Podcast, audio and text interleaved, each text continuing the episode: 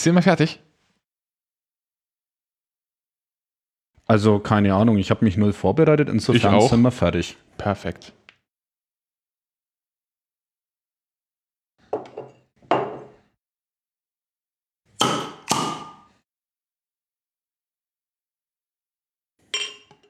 Hallihallo beim Coastercast und einer neuen Pausenbank. Heute ist der 6. August 2020 und neben mir sitzt der Sigi, wie man vielleicht an den Ploppen bereits gehört hat. Das heißt, das Ploppen kündigt mich jetzt immer an. Ja, das Ploppen ist dein Markenzeichen. Oh wie. Was auch toll ist, weil dann kann ich behaupten, dass du mich zum Trinken verführst. Eigentlich ist es ja genau umgekehrt. Ich trinke meistens nur, wenn ich mit dir unterwegs bin. Oder anderen Menschen aus einer Gruppe, die wir, glaube ich, später zur Erklärung noch brauchen fürs heutige Thema. Grüße an Lea.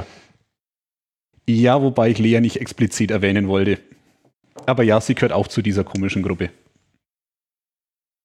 Äh, ich habe eine kleine Anfrage von Lars bekommen, zum, äh, der gefragt hat, ob ich nicht mal auch irgendwann so eine Art ähm, Freizeitpark ABC für absolute Neueinsteiger machen könnte. Äh, da bin ich noch am Suchen nach- einem Konzept.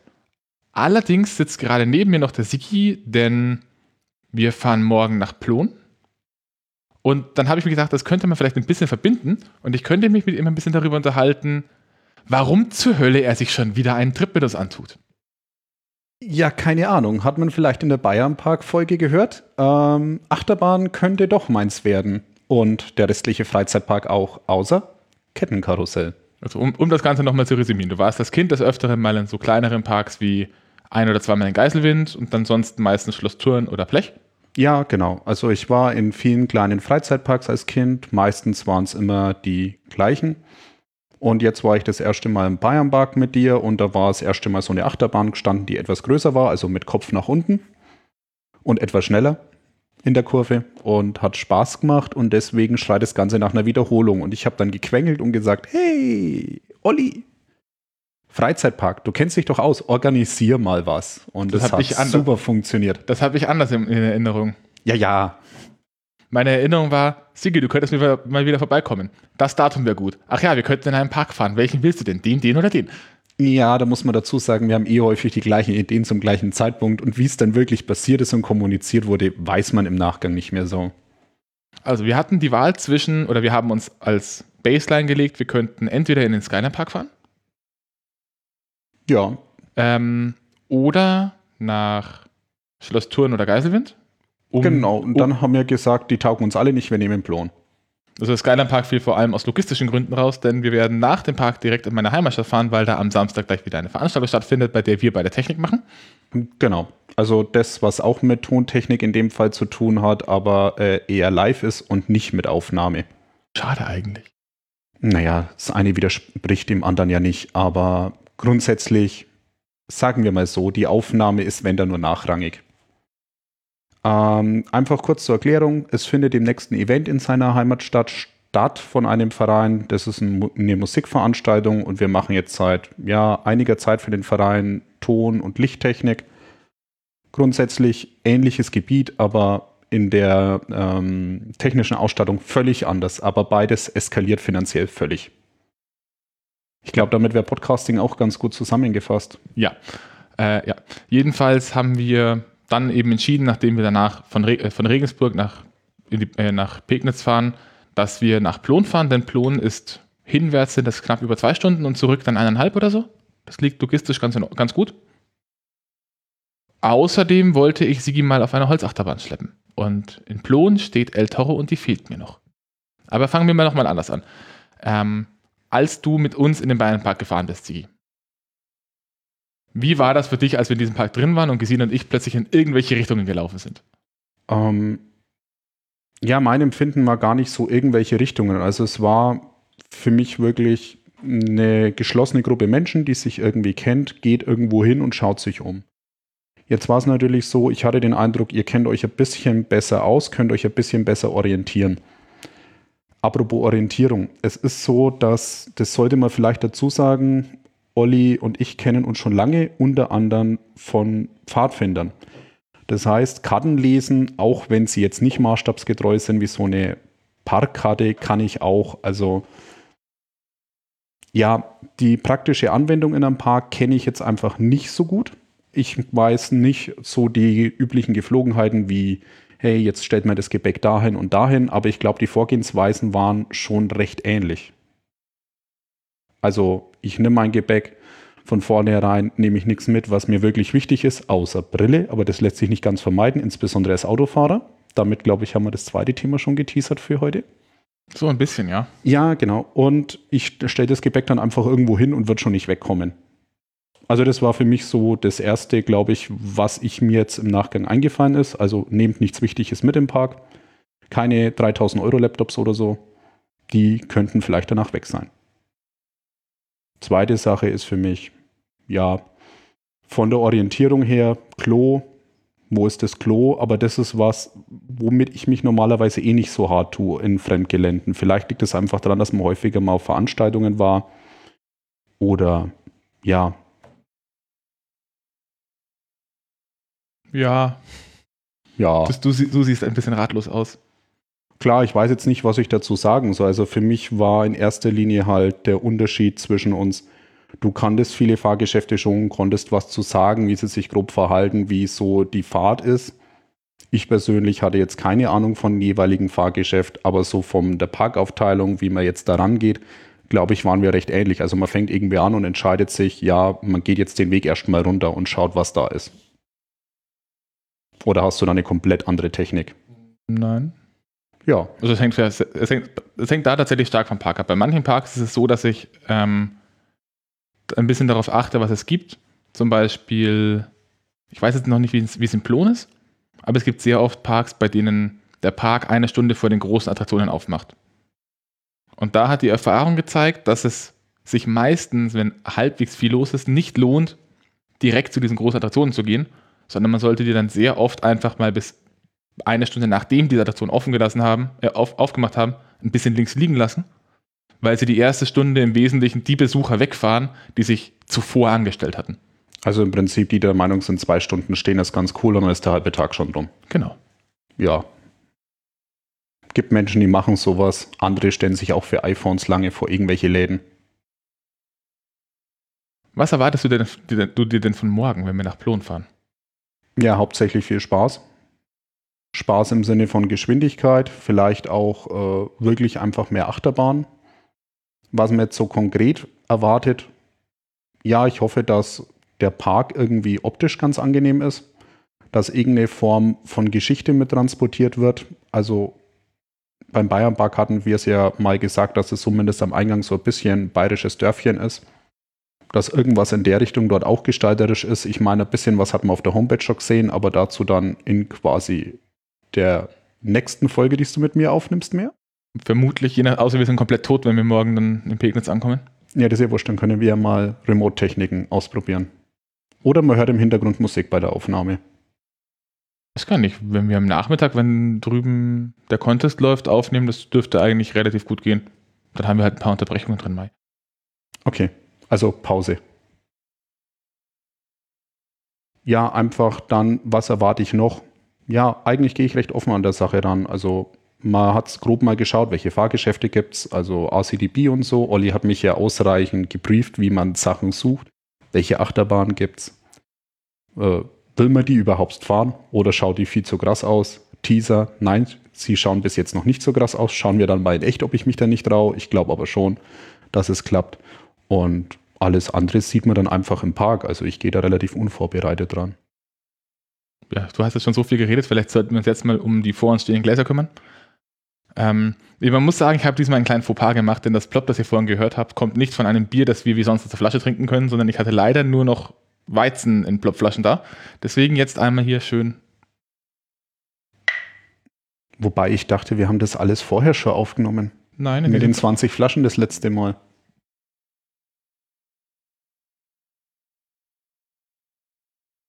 Eine Sache, die auch noch ein bisschen angefragt worden ist, wobei das auch wieder so ein Punkt ist, wo man mal sich überlegen muss, wie man das wirklich in eine komplette Folge packen kann, war die Frage, wie ist das jetzt eigentlich mit Brillen?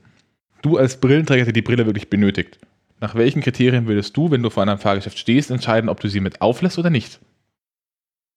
Ähm, grundsätzlich habe ich den Eindruck, dass viele Operator das sagen, dass einfach Brille eine Scheißidee ist. Manches Mal stehen an den Fahrgeschäften auch so Warnhinweise dran.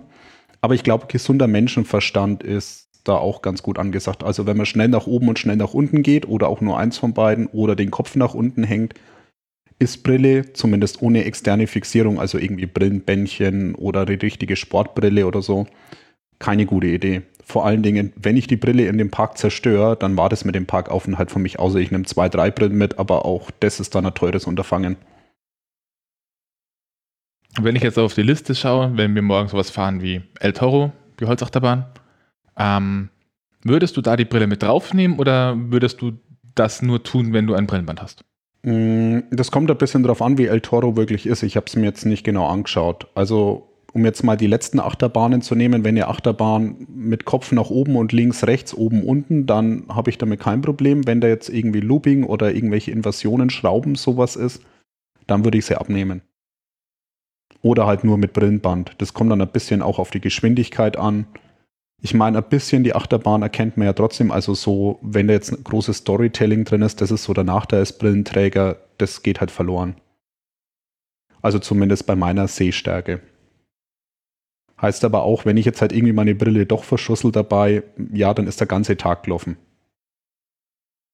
Deswegen nehme ich sie aus Sicherheit lieber mal ab und habe dann halt nur das Fahrgefühl und halt einen groben Anblick, aber halt nicht Storytelling oder irgendwie Animatronics oder was da auch immerhin gebastelt ist.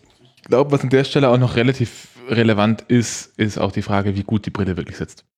Ich war mit meiner Mutter vor zwei Jahren fast im Phantasialand und da war äh, Taron gefahren. Taron ist eine relativ große Achterbahn, vergleichsweise schnell für deutsche Verhältnisse und mit relativ starken Kräften, auch wenn sie nicht über Kopf fährt. Hm. Ähm, da fahren extrem viele Leute mit Brille, auch ohne Brillenband. Das funktioniert. Ja, aber die Kraft ist ja eher links, rechts. Und nee, das, die hat extrem viel Airtime. Also wirklich so, whoop, hm. aus dem Sitz raus. Ähm, die meisten Leute, äh, viele Leute gehen da einfach mit der Brille drauf, das ist kein Problem, die behalten die auch auf. Bei meiner Mutter zum Beispiel war die Brille aber so eingestellt, dass sie die dann doch irgendwie irgendwann lieber festgehalten hat. Ja, wie schon gesagt, ich bin da wirklich eher der Mensch Nummer sicher, weil wenn weg, dann weg. Ja, da geht's ja, also, da war, da vielleicht dazu gesagt, die, die Warnhinweise drau äh, draußen vom Eingang stehen ja nicht umsonst da. Wobei ähm, sie manches mal auch haftungstechnische Gründe das haben. Das heißt, hat vor allem haftungstechnische Gründe, aber es gibt einfach genug Achterbahnen, wo Kurven dabei sind. Wenn einem da die Brille ab, äh, ab, abgeht, dann fliegt ihr halt den hohen Bogen auf irgendeinen Weg. Und wenn ihr da jemanden blöd trifft, dann ist das halt trotzdem scheiße. Ja, ich glaube, die meisten Brillen machen jetzt keine super krassen ähm, Verletzungen, aber ich kann mir schon vorstellen, also ich meine, man kann ja auch sonstigen Schmuck irgendwie am Körper haben oder sowas. Also es gibt so viele Gegenstände, die davon fliegen können. Ich glaube jetzt nicht, dass es einen sofort im Auge blöd trifft. Oder die Wahrscheinlichkeit ist zumindest relativ gering, aber kann immer noch passieren. Ich glaube aber, die Warnhinweise sind meistens eher so eine Haftungsgeschichte und weniger jetzt so vor dem konkreten Risiko, sondern hey, ich habe meine Brille verloren, ich möchte gerne jetzt wieder eine Brille von euch haben. Und deswegen, glaube ich, macht so ein Parkbetreiber lieber zu viel Schilder als zu wenig hin. An dieser Stelle auch im Zweifelsfall sucht euch den Operator, der am erfahrensten aussieht, und fragt ihn einfach, ob das geht. Ja, ich glaube, da gibt es sehr große Unterschiede zwischen Operatoren. Es gibt sehr große Unterschiede zwischen Operatoren und extrem groß sind sie auch zwischen den Parks. Ich weiß, der Hansa-Park, ähm, wenn da steht keine Brillen, dann ist das eine strikte 0% Brillen-Doktrin. Hm. Das heißt, kein Kopfband, gar nichts. Während bei anderen Parks, denen ist das relativ wurscht. Ja, ich hatte den Eindruck im Bayern-Park, dass es halt eher so ein ist. Äh, wir haben gesagt, keine Brille, du wirst doch näher, dann fliegt sie halt davon. Ist doch dein Problem. Ich meine, beim Gyrotrop Dauer, beim Voltrum, glaube ich, hat er Kiesen, war ja auch dann die Geschichte bei deiner zweiten Fahrt, ähm, dass der Operator zu jemandem gesagt hat, wollen Sie die Brille nicht abnehmen? Ja, muss ich, nehmen müssen es nicht, aber ist dann wie Lotto spielen oder so ähnlich. Also zumindest kann ich mich erzählen, dass Gesine die Geschichte erzählt. Ja, so in der Art war das aber äh, auch an der Stelle ganz wichtig, wenn ihr einen Operator fragt, ihr müsst definitiv sarkasmusresistent sein. ja, das bin ich aber. jo, damit haben wir die Brille abgehakt. Ähm. Also wir sind diesmal vorbereitet. Olli hat wie immer Notizen geschrieben, was wir alles besprechen wollen. Bloß seine Notizen laden gerade noch und es steht ein Punkt drin. Es steht ein Punkt drin, den ich während des Gesprächs aufgenommen habe. Das wird eine der kürzeren Folgen, vermutlich.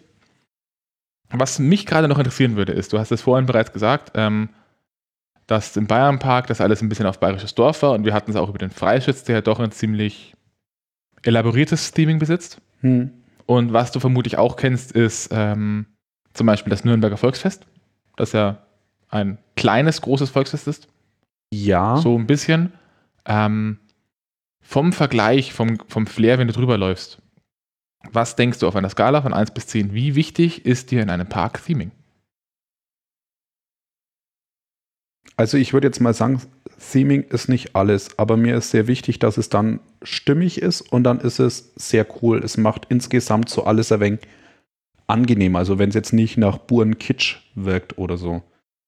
Auch, ja, ich finde es schon wichtig, weil es einfach so ein bisschen auch das Thema lenkt, so eine Geschichte erzählt und einfach so durch den Tag führt. Ich meine, es wird der Kirmes oder halt Volksfeste oder wie auch immer, ist so, ja, wir haben jetzt hier eine Maschine, die ist irgendwie bunt, häufig so ein Gravity-artig, habe ich in, jetzt so im Kopf gerade assoziiert.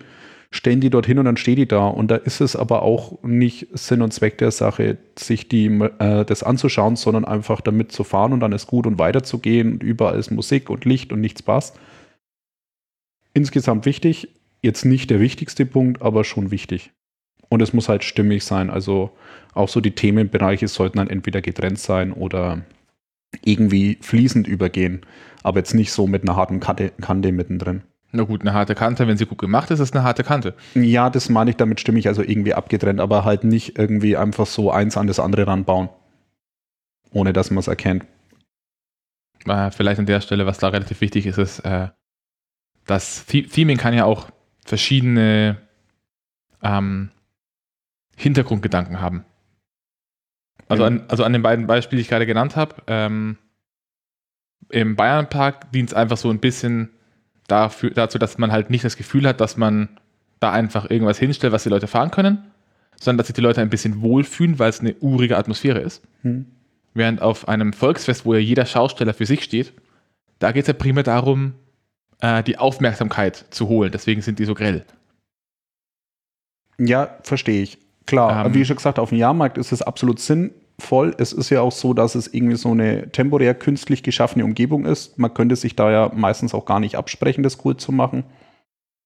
Aber in einem Freizeitpark erwarte ich ein bisschen mehr. Also auch, dass es äh, nicht so temporär installiert ausschaut. Ich mag da schon irgendwie die Optik, dass es ausschaut, als wäre es ja für eine längere Zeit hier.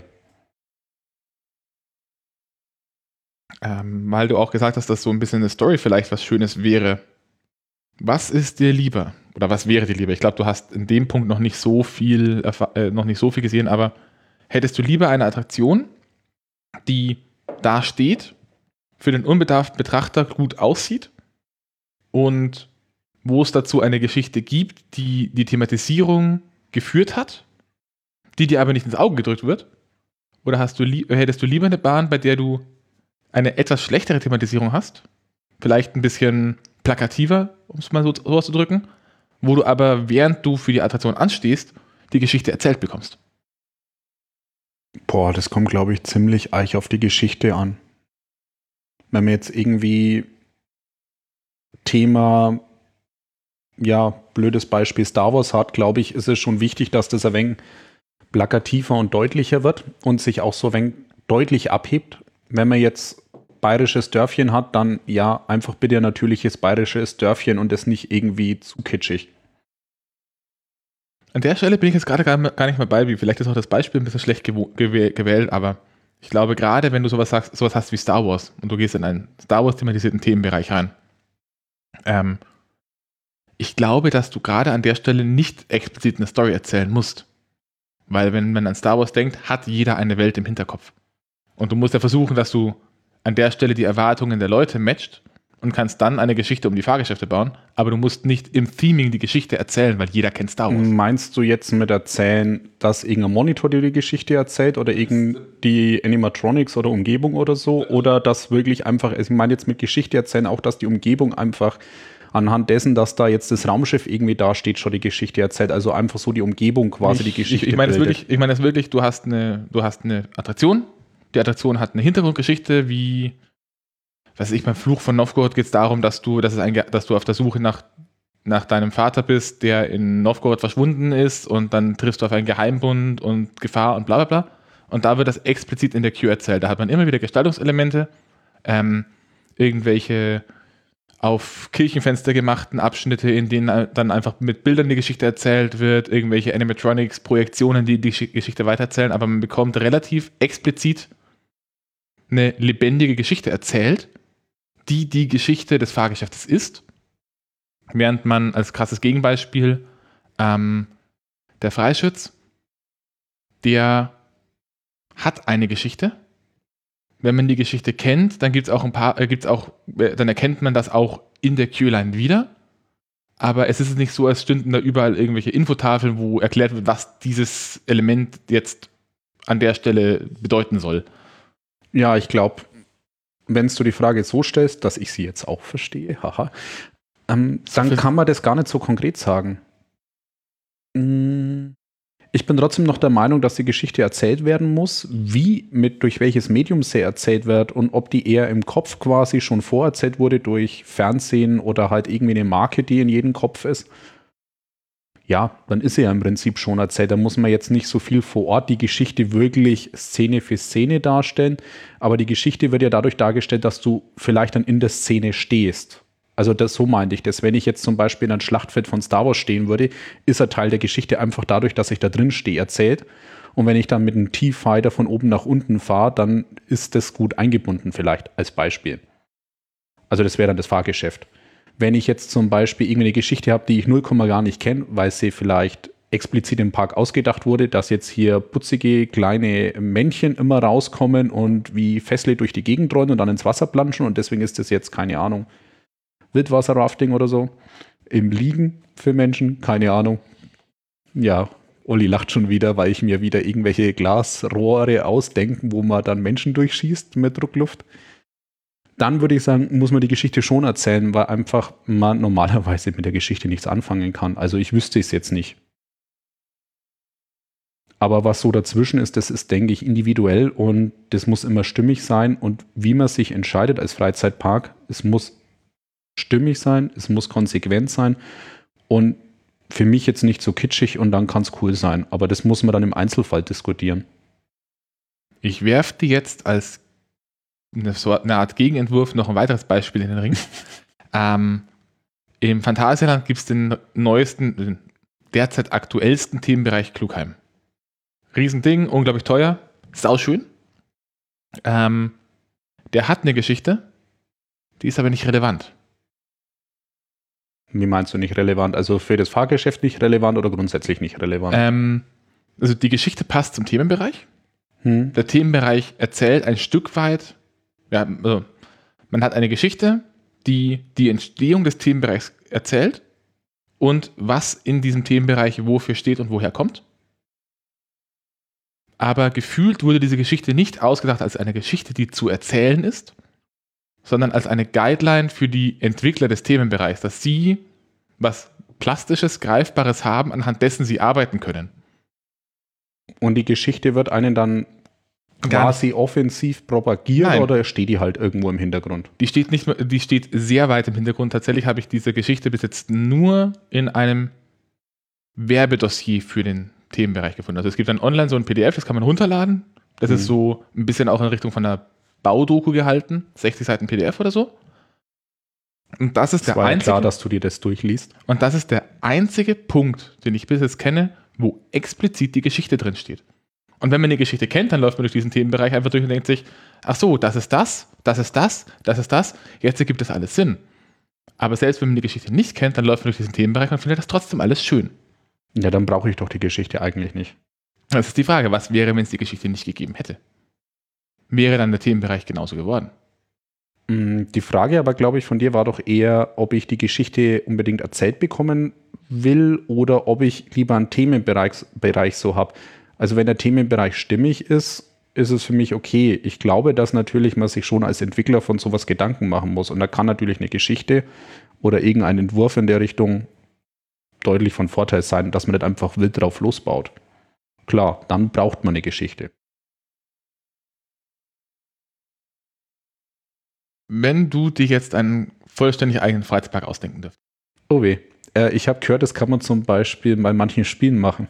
Ähm, ja, die sind ja ein einschränkend. Ja, das stimmt. Ähm, wie würdest du ihn zunächst mal logistisch auf, aufbauen? Also da gibt es verschiedene Modelle, um das kurz zu resümieren. Die Modelle, die ich gerade kenne, ist, es gibt das ganz einfache, äh, in Deutschland am häufigsten vorzufinden, im Prinzip, wir bauen halt einfach Wege kreuz und quer. Wie im Bayernpark zum Beispiel. Ähm, oder du gehst ein bisschen logistischer ran. Disneyland hat ein Hub-System, also man hat einen Eingang, eine Main Street zu einem zentralen Platz und um den herum liegen dann die verschiedenen Themenbereiche. Äh, zum Teil untereinander verbunden. Gibt es auch eine Extremversion, wo man wirklich immer über diesen zentralen Hub laufen muss. Oder wie im Legoland, da ist es dann so, dass auch dieser Main Street-Bereich vorne direkt zu den benachbarten Themenbereichen verbunden ist. Oder vielleicht irgendwas komplett was anderes. Vielleicht willst du ja einen Freizeitpark in ein Hoch Hochhaus bauen, was weiß ich. Was fändest du denn da cool? Also Freizeitpark, die Begrifflichkeit ist für mich einfach schon Outdoor. Also in ein Hochhaus rein funktioniert für mich kopftechnisch jetzt nicht. Das kann ein Teil sein vom Park, aber nicht der ganze Park. Würde technisch wahrscheinlich funktionieren, aber passt jetzt nicht in meinen Kopf. Von den Wegen her, mh, hm, ich bin mir immer nicht so sicher, ob es Sinn ergibt, so Logistik jetzt im Sinne von, wie kommen Waren auf dem Platz hin und her. Du hast jetzt auch explizit nach Logistik gefragt. Ich denke, du meinst jetzt Logistik einmal im Sinne von betriebsinterne Abläufe und die Gäste bewegen sich. Ja. Würde ich teilweise trennen. Also, dass zum Beispiel für, äh, dass nicht jedes Mal über den kompletten Weg irgendwie ein Fahrzeug zuckeln muss. Also, das wäre so das Erste, was ich im Design beachten würde, dass nicht ständig irgendwelche Lieferfahrzeuge vielleicht an die Leute durch die Menschenmenge müssen. Und das zweite wäre, ich würde so ein Mischkonzept machen. Also ich finde jetzt dieses Wegkreuz- und Querprinzip, gerade wenn es Themenbereiche sind, nicht unbedingt cool, weil dann biegt man irgendwie links ab und aus Wars wurde plötzlich Winnie Pooh. Ja, Winnie Pooh als Beispiel. Das finde ich dann irgendwie uncool. Ähm, das sollte man halt entweder vielleicht so einen Ringweg machen, wo man dann wirklich von einzelnen andere kommt, aber nicht so sehr kreuz und quer. Ähm, nur über einen Zentralhub finde ich auch doof, weil dann läuft man halt den ganzen Tag. Gut, damit haben wir jetzt so eine grobe Dinge. Also wahrscheinlich läuft es trotzdem relativ auf das raus, was Disney, was Disney da tut. Äh, unterm Strich. Ja, ich kenne den Disney-Park ja. jetzt nicht, deswegen kann ich mich dazu nicht ähm. äußern. Von der Beschreibung her denke ich, ist es ähnlich. Also die haben halt eben genau, die haben, die haben diesen zentralen Hub. Hm. Das sind auch keine Stores, also keine Geschäfte oder fast keine Geschäfte, außer welche, die relativ teuer sind und deswegen einfach nur früh bestückt werden müssen. Und drumherum liegen dann diese Au Außenbereiche und der Vorteil ist, dass die ähm, die Verbindungswege quasi ein bisschen nach innen verlegt haben, hm. wodurch sie die Shops, die, am, äh, die weiter innen im Park liegen, immer noch über die quasi Lücken zwischen diesen Blattteilen erreichen können, ohne dass sie überhaupt jemals einen Fuß in den Park setzen, in den eigentlichen Besucherpark. Okay. Und das geht sogar so weit, dass es in Florida einen, Park, äh, einen Disney-Park gibt, bei dem unter dem Park quasi ein zweiter Park existiert, der nur dazu dient, dass Leute und Material von A nach B kommt. Also das ist ein komplettes Stockwerk unten drunter, nur Logistik. Ja, und Lagern. Also das kann ich mir tatsächlich sehr gut vorstellen, dass man einfach an zentralen Punkten und ähm, Park einfach irgendwie Fahrzeuge deponiert, die dann irgendwie nach oben rausfahren können mit einer Rampe, je nachdem wie groß das Ding wird und einfach wie eine Halle, wo man einfach seinen Krusch reinstellt. Und das hat man dezentral im Park und muss es aber auch nicht irgendwie in Theming oder so einbauen. Kann geschickt sein, glaube ich. Dann, du bist ja beruflich auch ein bisschen im Bereich Qualitätsmanagement unterwegs, unter anderem. Ganz schlechtes Thema. Ähm, als jemand, der darauf aus ist, dass die Menschen immer eine grob ähnliche Qualität bekommen, sind dir vermutlich sowas wie Warteschlangen mit irgendwelchen Warteanzeigen, wo Leute drinstehen, so ein bisschen ein Graus. Warum? Weil du ja eine, also du willst ja nicht nur, du willst ja trotzdem eine Form von gleichbleibenden Erlebnis für alle haben. Okay. Das ist ja die Definition von Qualität. Also die Definition von Qualität gleichbleibend, ist, ja. Die, die, Definition von Qualität ist ja nicht gut, sondern gleich, in erster Linie gleichbleibend. Und ich finde es immer schwierig, dass man zu Leuten sagt, ja, es ist mir gerade egal, ob du jetzt nur heute Zeit hast, in diesen Park zu kommen, weil da halt dein Urlaub drumherum liegt und an dieser einen Stelle halt das gerade geht. aber du schaffst leider bloß drei Fahrten, weil es ist einfach so scheiß viel los, dass du nichts anderes machen kannst.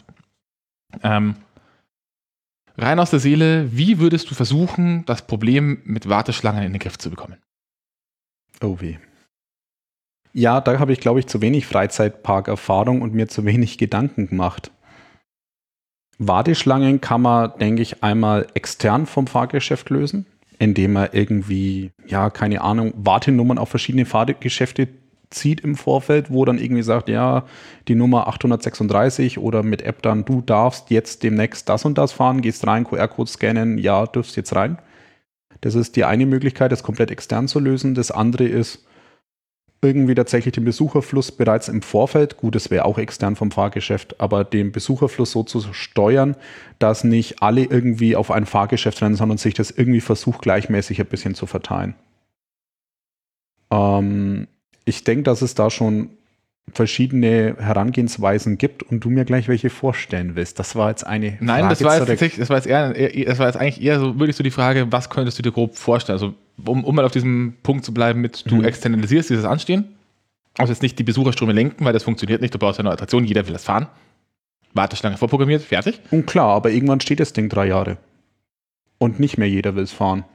Und dann muss halt es immer noch so sein, dass vielleicht Leute trotzdem das Geschäft fahren, weil die andere Schlange gerade so lang ist und ich jetzt das fahre und danach irgendwie vielleicht sinnvoll drankomme. In das andere Fahrgeschäft, da könnte man ja vielleicht diese Verteilung kombinieren mit einer App-Lösung. Also irgendwie einer softwaretechnischen Lösung, wo man sagt, okay, du bist jetzt virtuell eine Stunde angestanden. Ich kann mir da aber halt so, in der Software würde man dann Freemium dazu sagen wo dann auf einmal das virtuelle Anstellen nochmal 10 Euro extra kostet. Das fände ich dann das irgendwie nennt sich, ungeil. Das, das es, das nennt sich Fastpass. Äh, in welchem Park? In vielen. Also hauptsächlich dann irgendwelche, die wahrscheinlich Ketten oder so sind. Ja. Okay, ja. Da wird dann noch einmal die Kuh hinten abgegrast, ob da noch Geld rausfällt. Okay, verstehe. Ähm, ja, aber um, um jetzt mal diesen Form von virtuell anständigen Gedanken zu machen. Du hast ja an sich bei so einem Park das Problem, dass Platz, den Menschen benötigen, teuer ist. Und es gibt kaum eine Möglichkeit, Menschen billiger zu verstauen als in Warteschlangen. Mm, ja, außer es ist gerade Corona und die müssen mit großem Abstand stehen. Aber ja. Selbst dann ist es immer noch billiger, als wenn sie mit dem gleichen Abstand auf Plätzen sind. Jetzt ja, du, das ist richtig. Jetzt hast du aber folgendes Problem. Die Leute stehen, oder angenommen, die Leute würden virtuell für eine große Attraktion anstehen. Das heißt aber auch, dass du plötzlich nur mit dieser einen Attraktion, für die es vielleicht sonst irgendwie, sagen wir mal, eine Stunde Anstehzeit wäre, hm. ähm, du im Park 800 Leute mehr auf den Wegen hast, die andere Dinge machen wollen. Ja, es hat natürlich Nachteile. Das muss man im Vorfeld schon so berücksichtigen. Wenn jemand nur virtuell ansteht, ist er nicht in Wirklichkeit geparkt. Die Frage war aber, glaube ich, schon ein bisschen in die Richtung, was tun, damit man nicht nur echt ansteht im Park. Weil ja, ich meine, das war jetzt, das war eine relativ offene Frage. Du kannst da, wenn du mir jetzt davon erzählst, dass die Leute sich da äh, nicht, nicht in echt anstehen, sondern dass sie ein Ticket bekommen, wo sie alles einmal fahren dürfen und dann stellen sie sich da an und werden eingefroren, bis sie dran sind. Pff, von mir ja, aus. Das ist eine coole Idee. Wir frieren die Leute ein und stauben sie ins Hochregallager, bis sie dran sind. Und dann, dann, dann kommst du am Ende aus dem Park raus und kriegst erstmal gesagt, welches Datum eigentlich ist und ob du zwei Tage deine Arbeit verpasst hast. 2000 Jahre deine Arbeit verpasst. Herzlichen Glückwunsch, wir haben sie reaktiviert. Die Achterbahn ist leider weg, aber theoretisch wären sie jetzt dran. Dann warst du auch am dransten. Also ich würde das wirklich kombinieren, also dass man zum Beispiel dann dieses Problem, dass dann zu viel einfach virtuell angestanden wird, dann wiederum begrenzt. Aber ich sehe halt immer die Gefahr, dass der Park echt anfängt zu sagen, hey, Turbokapitalismus, du kannst jetzt halt hier einmal fünfmal virtuell anstehen kaufen oder so und dann darfst du dafür aber auch schneller rein und so weiter und so fort. Ich, ich bin da ein bisschen gespalten. Eine Warteschlange kann auch schön sein, man darf halt nicht zu lang stehen müssen, weil dann wird's doof. Also wenn jetzt ich irgendwie eine Warteschlange habe, die vielleicht sogar eine Story erzählt irgendwie, und dann sehe ich gefühlt erst einmal eine Viertelstunde das erste Thema, dann eine Viertelstunde die zweite Szene, dann die dritte, dann die fünfte, dann die sechste, dann die achte, dann die sechzehnte und dann ist der Tag rum, ist halt kacke. Insgesamt muss man sich einfach, glaube ich, als Park auch Gedanken machen, wie viel wollen das Fahrgeschäft fahren und kann ich das ein bisschen größer im Durchsatz skalieren? Was da auch so ein Punkt ist, der mich ein bisschen interessiert, also das ist auch eher so ein offener Punkt bei mir, den ich selbst für mich noch nicht geklärt habe, ist, es gibt im Phantasialand mit Taron, äh, die Warteschlange an sich ist relativ kurz die reine Warteschlange, wenn man auf der einen Seite der Attraktion bleibt. Hm. Es gibt dann aber an einer Stelle einen Punkt, wo man unter einem Hauptweg durch einen Tunnel geht und auf der anderen Seite einfach so ein, so ein hässliches Hühnergatter hat. Das ist einfach ein großer Platz, wo im Zickzack die, Linie, die, die Kügel eingeführt wird. Hm. Äh, was ich mich an der Stelle immer schon ein bisschen gefragt habe, ist, ist das eventuell nur als eine Art temporäre Lösung gedacht, bis sie woanders was anderes aufmachen, die das Interesse an Taron ein bisschen abflaut, dass sie dann diesen nicht so schön gethemten Q-Zickzack-Platz da hinten für eine andere Attraktion hernehmen können? Oder bleibt das jetzt so? Weil das sieht, das, das sieht echt nicht gut aus. Ja, kenne ich leider nicht von der Optik, aber ich kann mir schon gut vorstellen, dass man sagt, okay, ich habe jetzt hier den toll gesiemten Bereich für die ersten zwei Jahre, bis alle Hipsters, die jetzt unbedingt sofort fahren wollen, das Ding gefahren sind oder Coastercast, Podcast-Aufnehmer. Coaster Nerds. Coaster Nerds, okay, Coaster Nerds. Und dann baut man das Ding um und sagt, hey, das kommt jetzt weg, das räumen wir weg, hier pflanzen wir drei Bäume an oder stellen was anderes hin und auf da drüben dürft ihr euch jetzt eine schöne Schlange anstellen. Kann sogar durchaus sinnvoll sein. Zur nächsten Frage in deinem fiktiven Park.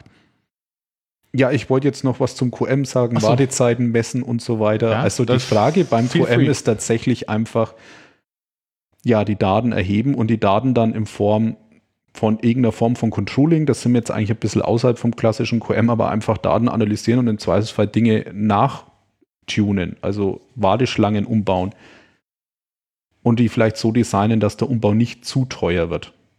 Also, dass man einfach auch so ein bisschen alte Fahrgeschäfte im Auge behält und vielleicht ein bisschen anpassen kann.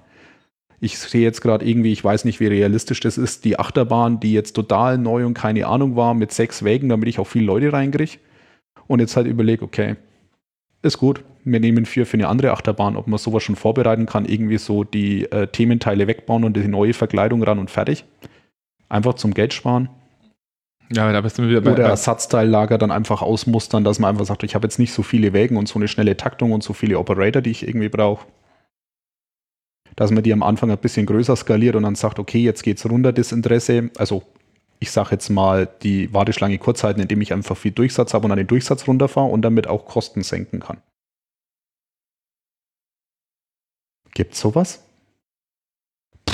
Also was ich weiß, ist, dass in, in, in Tripsdrill haben sie, war eine der Überlegungen, warum Karacho vom selben Hersteller ist wie die Holzachterbahn, die, dass sie Teile der, der Führungsrollen wiederverwenden können, weil die halt doch Geld kosten und es doch, glaube ich, einen Unterschied macht, ob du davon ein Dutzend kaufst oder drei Dutzend.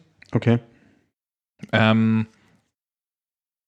ich wüsste jetzt nicht, dass es Parks gibt, die bewusst eine Achterbahn vom selben Typ kaufen, um Wartungskosten zu sparen, außer eventuell einen, bei dem ist das aber gerade nicht klar. Also es gibt im, in Finnland, Finnland? Finnland, gibt es den Power Park. Okay. Die haben einen Gerstlauer Infinity Coaster mit Abschuss. Hm. Und letztes Jahr sind da die im, im Sommer die ersten Teile aufgetreten. Selbe Farbe, selbe Achterbahntyp, selbe Hersteller. Ja gut, vielleicht bekommt dann ein, zwei Stellen halt neue Tracks. Und dann heißt, nee, nee, die bauen eine Achterbahn vom selben Typ mit einem komplett anderen Layout nebendran in der gleichen Farbe. Ja, genau. Und das vielleicht anders gethemed mit ein paar anderen Details kann ja durchaus ein anderes Fahrerlebnis ergeben. Und dann kann ich die Teile doppelt verwenden. Und dann auch sagen, ich nehme jetzt hier drei Wägen mit rüber, bis die dann out ist. Und kann ich mir einfach vorstellen, ob das jetzt in der Praxis realisierbar ist. Dafür bin ich nicht so äh, genug in der Materie drin. Das weiß ich gerade natürlich auch nicht. Das sollte ich mal auf die Liste schreiben der Fragen, die man jemandem stellen kann, wenn man mal bei einem Achterbahnhersteller ist. Du hast ein Notizendevice. Notizen. Na, da steht Notize. Egal. Gib einfach was drunter ein. Ja, das Problem ist, dass dieses Ding immer das WLAN verliert, wenn ich es kurz mal ausmache. Und Das nennt sich PowerSafe. Das ist voll praktisch. Voll, total. Ich meine, dafür hält es halt ewig, aber mei. Ja, bloß leider braucht es auch immer ewig, bis man was eintippen kann. Also während wir jetzt mit sinnlosem Geschwafel versuchen, dass wir Notizen auch endlich auf einem Tablet eingeben können und nicht nur auf einem Blockblatt, das Ganze zu überbrücken, Ah, Ja, du kannst schon mal weiterschwafeln. Ähm, stell doch noch eine Frage zu meinen äh, Fiktiven Park. Genau. ähm, ein Grundthema. Tja, Also um die, da am, um die da am Anfang schon ein paar Beispiele zu nennen, du kennst den Bayernpark, der hat das Grundthema Bayerisches Dorf, Hm. so im Groben und Ganzen im Wesentlichen, zumindest gefühlt. Ähm, Es gibt Parks, die sich auf die Fahne schreiben, dass sie die europäische Einheit feiern. Es gibt Parks, die sich auf die Fahne schreiben, dass sie im Wesentlichen fiktive Welten bauen. Es gibt Parks, die sagen, äh, hallo, wir haben 70 Jahre Franchise im, mit Milliardenwert. Wir wären blöd, wenn, wenn wir das nicht benutzen würden. Ja, ich glaube, irgendwelche fiktiven Welten. In welche Richtung? Hm, Fantasy. Rein Fantasy? Also welche Richtung? Ja, Ha- High Fantasy, Science Fiction Fantasy, Low Fantasy. Ich möchte es gar nicht so sehr eingrenzen. Ich glaube, jetzt mein erster Parkversuch ginge so ein bisschen Fantasy-Richtung, ja, vielleicht auch so ein bisschen Magie und so. Irgendwie vielleicht auch vergangenes Zeitalter, vielleicht auch mal Versuch mit Science Fiction, vielleicht auch mal so völlig außerhalb von Star Wars-artigen Dingen oder Star Trek-artigen Dingen, wo man einfach sagt, ey, dystopische Zukunft, die Welt ist untergegangen. Ähm, keine Ahnung, also ich würde mir da jetzt nicht so viel Gedanken machen. Ich glaube aber, ein Grundthema tut am Park immer gut. Also wenn das nicht einfach so ein Franchise neben den anderen ist. Zumindest jetzt so aus meiner subjektiven Empfindung. Fangen wir mal ganz klein an. Ähm, Nein, gibt's ein klein oder- gibt's hier Nein. nicht. Gibt es ein oder zwei Attraktionen, von denen du sagst, du möchtest so diesen Grundtypus an Attraktionen auf jeden Fall in deinem Park haben? Achterbahn. In welche Richtung? Familienachterbahn, große, größere Achterbahn, äh, Immer sowohl als auch. Also ich würde halt immer irgendwie eine etwas ja, krassere Achterbahn, große Achterbahn, wie man es auch immer bezeichnen will, bauen. Und ich würde aber auch irgendwas Kinderkompatibles bauen. Wenn das Geld dafür da ist. Ich würde wahrscheinlich, ja, ich weiß gar nicht, wie ich anfangen würde, ob ich erst auf Familienpark gehe oder auf Ding. Da machen wir dann erstmal eine Marktanalyse, Marktforschung und so. lass, la- lassen wir die Realität mal weg. Du hast das Budget, das du möchtest. Und jetzt kommt jemand zu dir und sagt, du darfst jetzt eine Achterbahn bauen.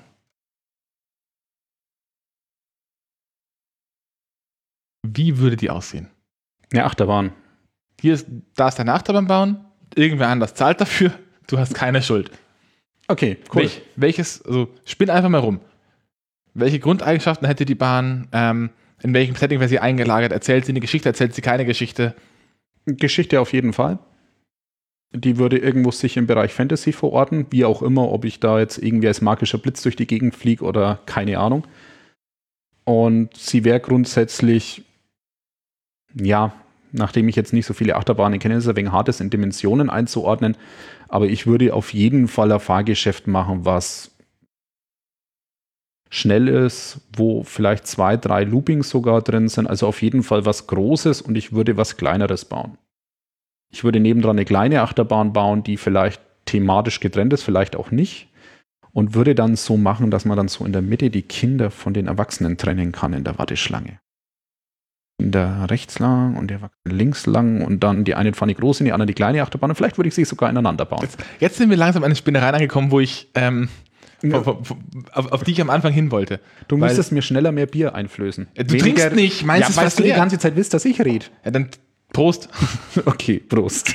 Ja, also an, an sich, ich wollte eigentlich ein bisschen mit dir, vielleicht hätte ich das von Anfang an ein bisschen gröber sagen können, aber eigentlich möchte ich mit dir einfach mal rumspinnen. Wenn, wenn wir die Option hätten, welche Ideen für einen Park, unabhängig davon, ob es sie vielleicht schon gibt, hätten wir. Und das, das zum Beispiel gefällt mir gerade ziemlich gut. Du baust zwei Achterbahnen, schaust, dass die halbwegs parallel von der Laufzeit laufen. Eine für Kinder, eine für Erwachsenen. Nicht nur parallel, ich kann mir auch vorstellen, also ja, von der Laufzeit her ja, aber dass die wirklich so auch ein bisschen ineinander gehen und sich vielleicht sogar kreuzen. Dass dann so das Kind auf Papi runtergucken kann. Also jetzt nicht direkt übereinander, ich weiß nicht, ob das sicherheitstechnisch erlaubt ist, aber Ja. das, ne, ich meine jetzt, dass sich grundsätzlich die Fahrgeschäfte immer auch von den Wagen her kreuzen, dass sich zumindest die Wege kreuzen. Das gibt es auch in echt. Also Fahrgeschäfte, die sich entsprechend kreuzen, wo dann halt das Lichtraumprofil entsprechend eingehalten Mhm. wird, natürlich.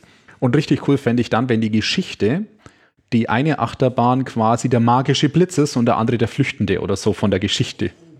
Ich habe gerade eine, eine schöne andere Idee. Eine Grundgeschichte, die für beide identisch ausschaut. Hm? Und dann auf der Kinderachterbahn wird die Geschichte mit einem Twist erzählt, der daraus voll das putzige Märchen macht. Und auf der Erwachsenenachterbahn Drama ein- und ein- alle tot. ein, ein kompletter Twist, der einfach die komplette Geschichte umdreht und die überhaupt nicht mehr so kinderfreundlich wirken lässt. Das, und, und das kommt wirklich bloß so ein bisschen versteckt, dass du während der Fahrt irgendwo von der größeren Achterbahn irgendwo im Eck ein was siehst, was ähm, so ein bisschen Memento-mäßig die komplette Storyline kippt. Hm, wobei manche Geschichten auch einfach bloß mit der Lebenserfahrung kippen. Ja, okay. Also ich meine, manche schauen gerne Jim Knopf an. Wenn man das dann mit untergegangenen Flüchtlingsboden anschaut, dann weiß ich nicht, ob die Grundgeschichte so cool ist im Nachgang. Vielleicht hat aber auch einfach die Geschichte, die, also die Geschichte, die Geschichte die überholt. Zeitgeschichte, die Geschichte überholt, genau. Ja, was würde ich dann noch bauen? An Freefall Tower auf jeden Fall. Und ich würde den Freefall Tower aber so bauen, dass man die Höhe nicht sieht. Also ich würde den Innenboden reinbauen. Dass dann bloß der praktisch beim Start oben ist. Ähm, es gibt tatsächlich in echt auch. Es gibt einen Freefall Tower. Und am besten dann aber so, dass man den Freefall Tower, das dann unten ausklingt, zur Seite gefahren wird und auf den anderen Freefall Tower, der oberirdisch ist, hochgezogen wird. Für den zweiten Ja, Sturz. es, es, gibt, es gibt einen Freefall Tower, der ist in einem alten Minenschacht. Ja, genau, sowas fände ich cool. da steigst du oben ein und dann klappt unter dir der Boden weg und du fällst. Damit wären wir dann jetzt, glaube ich, bei Moria und der Herr der Ringe, oder? Ba, ba, ba, ba, ba. Na, ich dachte eher an äh, misslungene Gandalf wert irgendwelche Tierchenabversuche.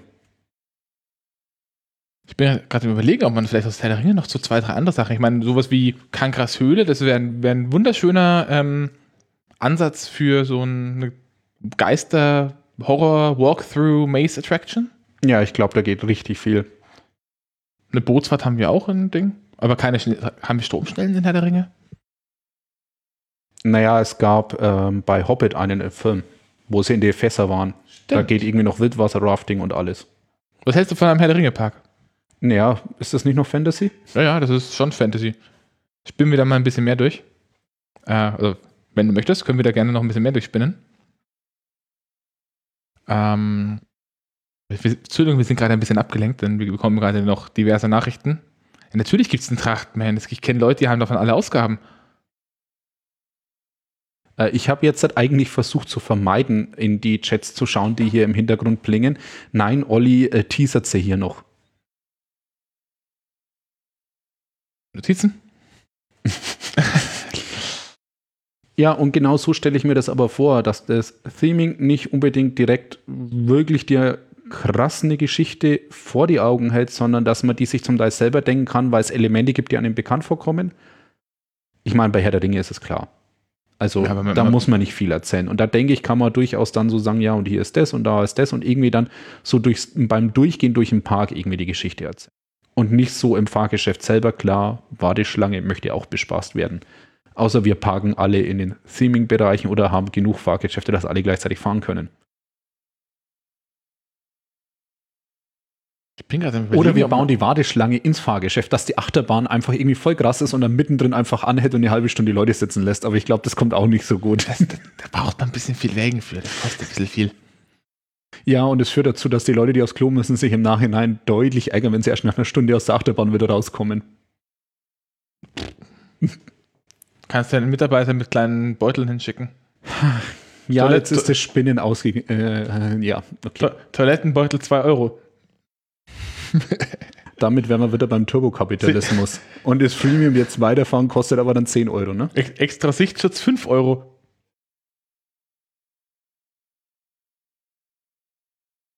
Ja. Zurück zum Oh. Herr der Ringe Park. Ähm, ich weiß nicht, kennst du. Ja, apropos Adler wäre noch was, die Riesenadler, irgendein Fluggeschäft, Kennst- Adler der Lüfte. Kennst du Dive Coaster? Nein. Dive Coaster ist eine Achterbahntyp von BM, also Bollinger Marmelade. Und die leben davon, man hat relativ breite Wägen mit, wenig, mit zwei bis drei Reihen. Und man fährt auf eine Kante zu, wo dann nochmal ein Kettenmechanismus sitzt, der ölgebremst ist. Und dann fährst du quasi in Kette, wieder in eine Kette rein, Hm. mit dem normalen Kettenmechanismus. Und fährst über diese Kante, wirst dabei aber von dieser Kette fast auf Stillstand runtergebremst. Dass man quasi so langsam in die Kante kippt. und irgendwann dann diese Kette ausklingt und dann fällt man. Ja, einfach durch die Natur, dass die Kette irgendwann der Mechanismus Das- ist. als Shuttle Coaster in einem Moria-Setting. Du fährst mit einem Zug ein bisschen durch die Gegend, durch so, eine, durch so eine halbe Mine, fährst dann am Ende irgendwann so einen kleinen Berg rauf, hinter dir klappt eine Weiche um und du hörst hinter dir noch, noch einen Ballrock, neben dir kommt so eine fette Und Feuerpeitsche dann bist du im Gyrotrop-Dauer eingehängt. und, dann, ja, ja. Und, und dann fährst du rückwärts einen Senkrechtsturz nach unten. Na, ich hätte gesagt, das in Gyrotrop-Dauer einhängen, dann einen Sturz über vielleicht 100 Meter in die Tiefe, dort wieder ausklinken und dann irgendwie weiter durch Moria hampeln.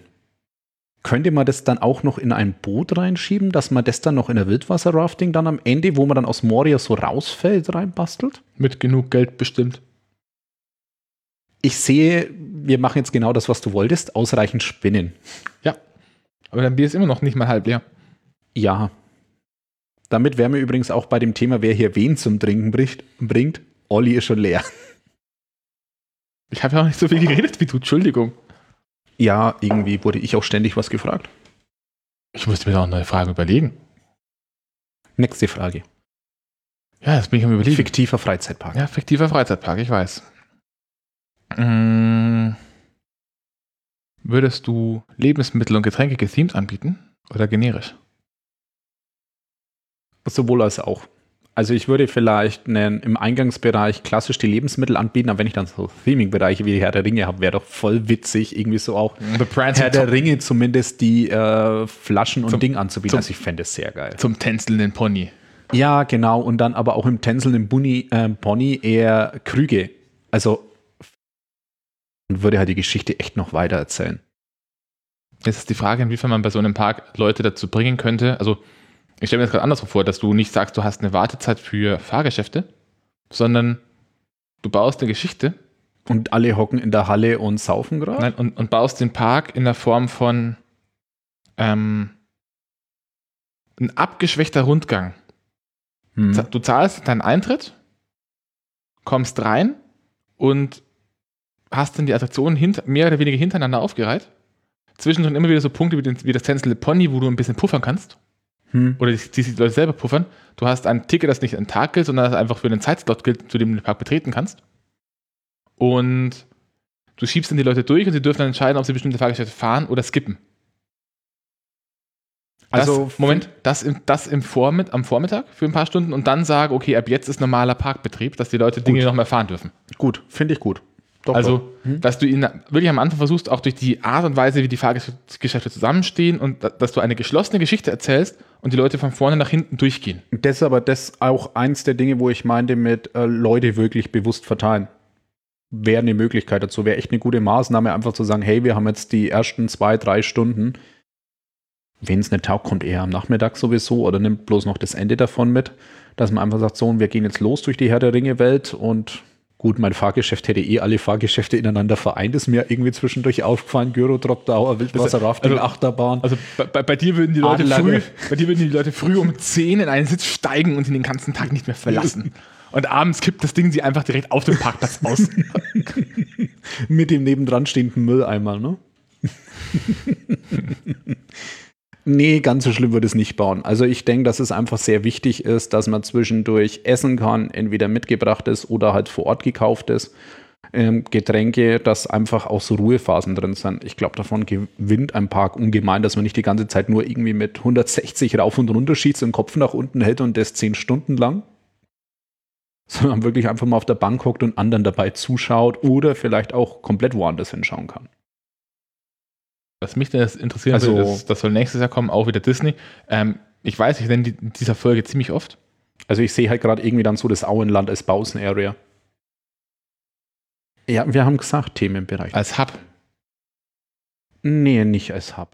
Hub Warum groß- groß- so gut. Gro groß weit läuft, du kannst ein bisschen was reinbauen, du hast es quasi, auch in der Geschichte hast du quasi diesen Punkt, also wenn du mal dieses, du erzählst Geschichten, machst, durchziehst, du kommst rein, kommst erst ins Auenland als Hub, von da aus zweigt dann ab ähm, Nee, ist mir der, so der, ruhig. der, der, Weg nach Bruchtal, der Weg äh, durch Moria, das, das, das, das und die Geschichte endet auch wieder im Auenland. Das heißt, du läufst quasi rein, dann einmal außen den Ring mit diesen getimten Attraktionen rum und landest am Ende wieder im Auenland und dann heißt es so, und jetzt freie Verfügung, bitteschön. ja, und es gibt einen Ringweg, der außen rum führt.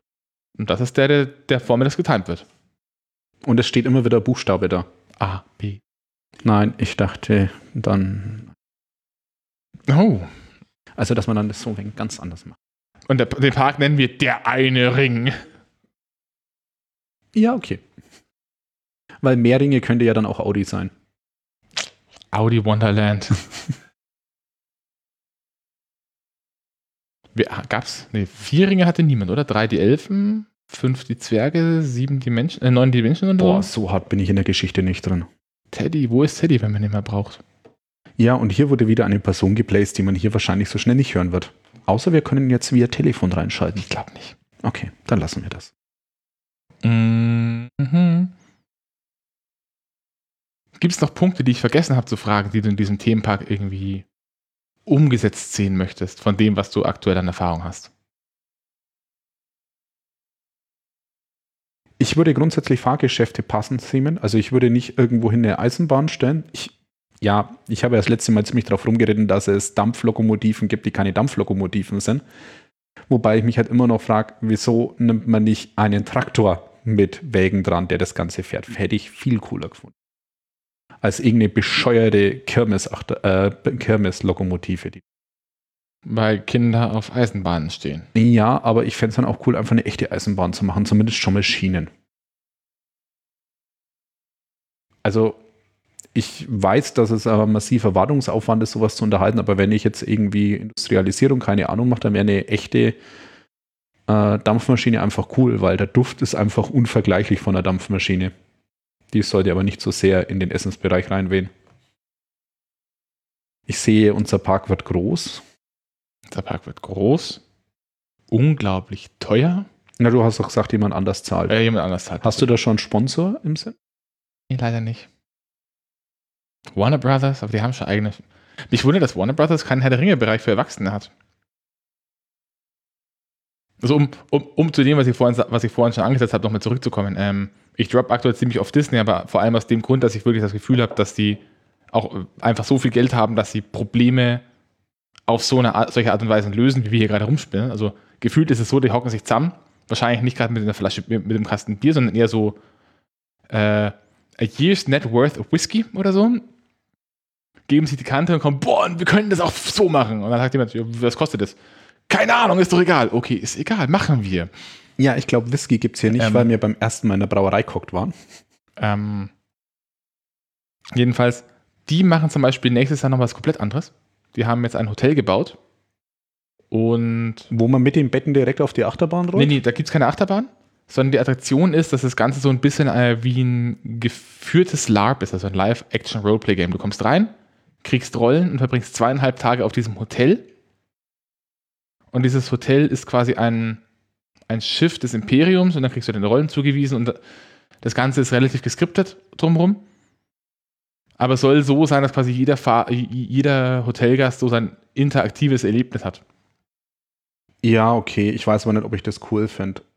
Klar kann man das verbinden, Unterkunft mit der Geschichte und so, aber Lab, ich meine, ja, klar kann man machen, aber ich weiß nicht, ob Hotel dann so cool ist.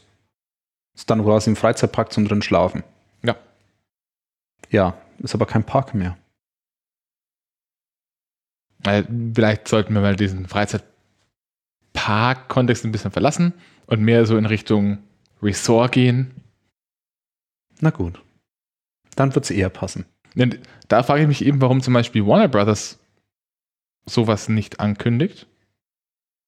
Ähm, ich meine, Warner Brothers gehört ja lizenztechnisch freizeitparkmäßig äh, zu Universal. Hm. Ähm, sowas in die Richtung mit Herr der Ringe. Ja, Herr der Ringe fände ich cool. Ich würde aber, wenn man, also ich finde es cool, wenn man irgendwie das Hotel zum Freizeitpark dazu baut und vielleicht sogar Seaming-technisch echt dazu baut. Sagen wir mal so, wenn es nach Schweinegülle riecht im Hotel beim Bayernpark. Nee, das war jetzt gemein. Ähm, wenn Herr der Ringe einfach mal in, ja, keine Ahnung, nachgestaltet irgendwie, wie heißen diese Häuser im Auenland? Hobbithöhlen. Ja, Hobbithöhlen. Also in Hobbithöhlen wohnt, ich meine, das wäre natürlich sauteuer, da Plätze zu bauen. Also. Jemand anders zahlt. Ja, ich weiß. Okay. Und ich fände es richtig cool, mit der hauseigenen Achterbahn einfach im Foyer einzusteigen und schon mal bis zum Park durchzufahren. Also bis in den Außenbereich. Ich, ich denke gerade noch ein Level weiter. Ähm, wir haben ja schon ein Auenland als Hub. Ja, willst du dann im Vulkan wohnen? Nee, im Auenland. Und dann so diesen Punkt mit, ähm, wir haben ja vorhin gesagt, so vormittags das Ding als Geschichte. Mhm. Und wenn du in das Hotel eincheckst für zwei Tage, dann kriegst du das quasi in der Extended-Version, wo du die Geschichte auf drei Episoden erzählt bekommst. Und dann immer zwischen. Ja, und dann gibt es den zweiten Teil der Geschichte, der nochmal drei Episoden hat. Ich verstehe, Nee, und- ich verstehe. Und, und, und immer Was eigentlich ein Prequel ist? Und, und immer zwischen den einzelnen Abschnitten, wo du halt sonst einfach durchgehst, wirst du quasi rausgeleitet. Dann gibt es nochmal so Zwischenbereiche mit ein bisschen mehr Interaktion, mit ein bisschen mehr Schauspielern, die Dinge machen, mit ein bisschen mehr Immersion in die Story an sich, dass du halt nicht nur zwischen den Fahrgeschäften wechselst oder vielleicht mal so einen Ruhebereich hast, sondern dass du noch mehr Story hast dafür, dass du drei Tage in diesem Park verbringst. Ja, ich würde es aber auch machen, wenn man drei Tage in dem Park verbringt und nicht in dem Hotel ist. Also ich würde es ein bisschen davon abhängig machen von der Zeitspanne, die man sich quasi dem Park gönnt. Ja, Auenland finde ich aber. Ja, ich finde, der Hub sollte nicht zu groß werden. Ich glaube halt, wenn man da ein Hotel hinstellt, dann wird es zu groß. Nee, nee, ich meine, wenn wir, wenn wir ein kleines Auenland bauen, so einen kleinen Hügel, der Punkt ist, gerade wenn du so einen Hügel baust oder irgendwie so andersrum als Tal das Ganze ausstaffierst, Hm. ähm, dann kannst du machen, dass das Ding größer wirkt, als es ist. Und du hast deine Hobbithöhlen, dann sind das halt einfach deine scheiß Hotelzimmer. Ja, ja, das habe ich mir schon so gedacht. Ich glaube halt bloß, dass das zu teuer wird. Also, dass es auch platztechnisch nicht aufgeht. Also, dass du da nicht viele Plätze reinkriegst. Oh, das weiß ich gerade nicht mehr, wenn du so ein. Da wäre jetzt natürlich Star Wars viel besser, einfach einen Sternzerstörer in Echtgröße hinstellen.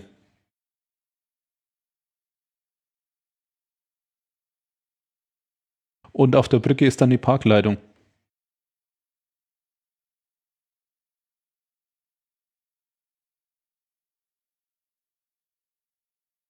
Und dann macht man eine Rampe in die Landebucht und lässt die Wartungsfahrzeuge rausfahren. Also ich sehe, da lässt sich das auch gut integrieren. Es landet gerade ein So- so- Sternzerstörer im Auenland. Crossover-Freizeitpark. Wenn die, Na wenn die Nazgul kommen und das ist, äh, Gandalf nicht auf sie zureitet, auf, auf ihren Drachen mit diesem fetten Lichtstrahl, sondern einfach einen Blaster rauszieht und es vom Himmel pustet. Ja, und dann kommt Darth Vader. Dö, dö, dö. Nein, das sollten wir lassen, das können wir nicht. Meinst du singen oder Freizeitparks designen? Ich glaube beides. Na, ich glaube, das wird schon ganz witzig gerade. Es ist bloß leider finanziell nicht zu tragen. Ich denke, wir haben jetzt gerade mal genug gesponnen. Willst So- du jetzt wieder zu seriösen Themen, nachdem du mich versucht hast, mit Bier abzufüllen? Nein, ich würde jetzt langsam Schluss machen. Wir haben jetzt schon eine Stunde. Ähm, Gibt es noch Fragen, die ich vergessen habe zu fragen, die du gerne beantworten möchtest? Gibt es noch Fragen, die du vergessen hast zu fragen? Ja, die ich gerne beantworten möchte. Keine Ahnung, weil sie mir gerade auch wahrscheinlich nicht einfallen. Mm, nein. Und wenn nicht, können wir die ja quasi so Outtake-mäßig noch die nächsten fünf Tage hinten dran schneiden.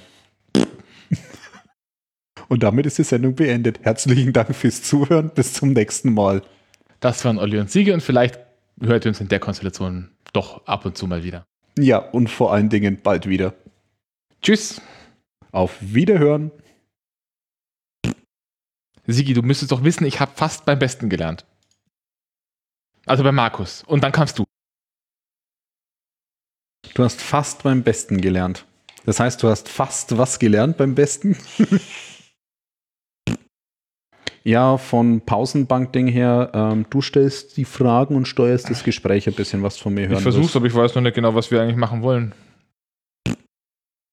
Also der neue Stuhl passt nicht zusammen mit dem Hocker. Oh nein. Also ich weiß nicht, was das jetzt war. Ich glaube, das war wie beim letzten Mal. Wir können sie jetzt rauskippen oder dieses Gerät klappt die Lehne zurück, ist direkt das Bett und sie werden ins Hotelzimmer geleitet.